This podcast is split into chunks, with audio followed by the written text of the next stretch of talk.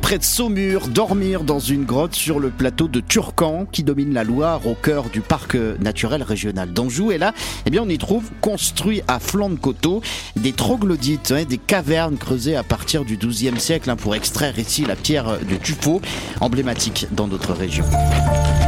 Aujourd'hui, on y trouve une douzaine de chambres, dont quatre aménagées dans des cavités, des troglodytes. Un véritable voyage au centre de la Terre.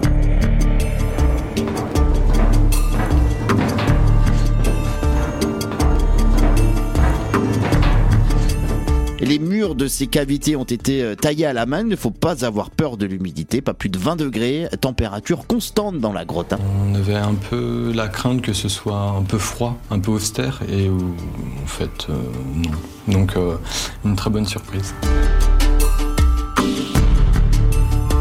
Jusqu'au 19e siècle, ces grottes servaient donc à entreposer le vin.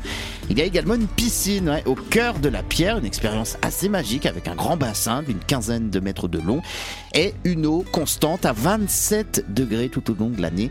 Le charme de cet hôtel opère pour passer une nuit insolite et mystérieuse. On vous conseille. C'est donc l'hôtel Troglodyte sur le plateau de Turcan, près de Saumur.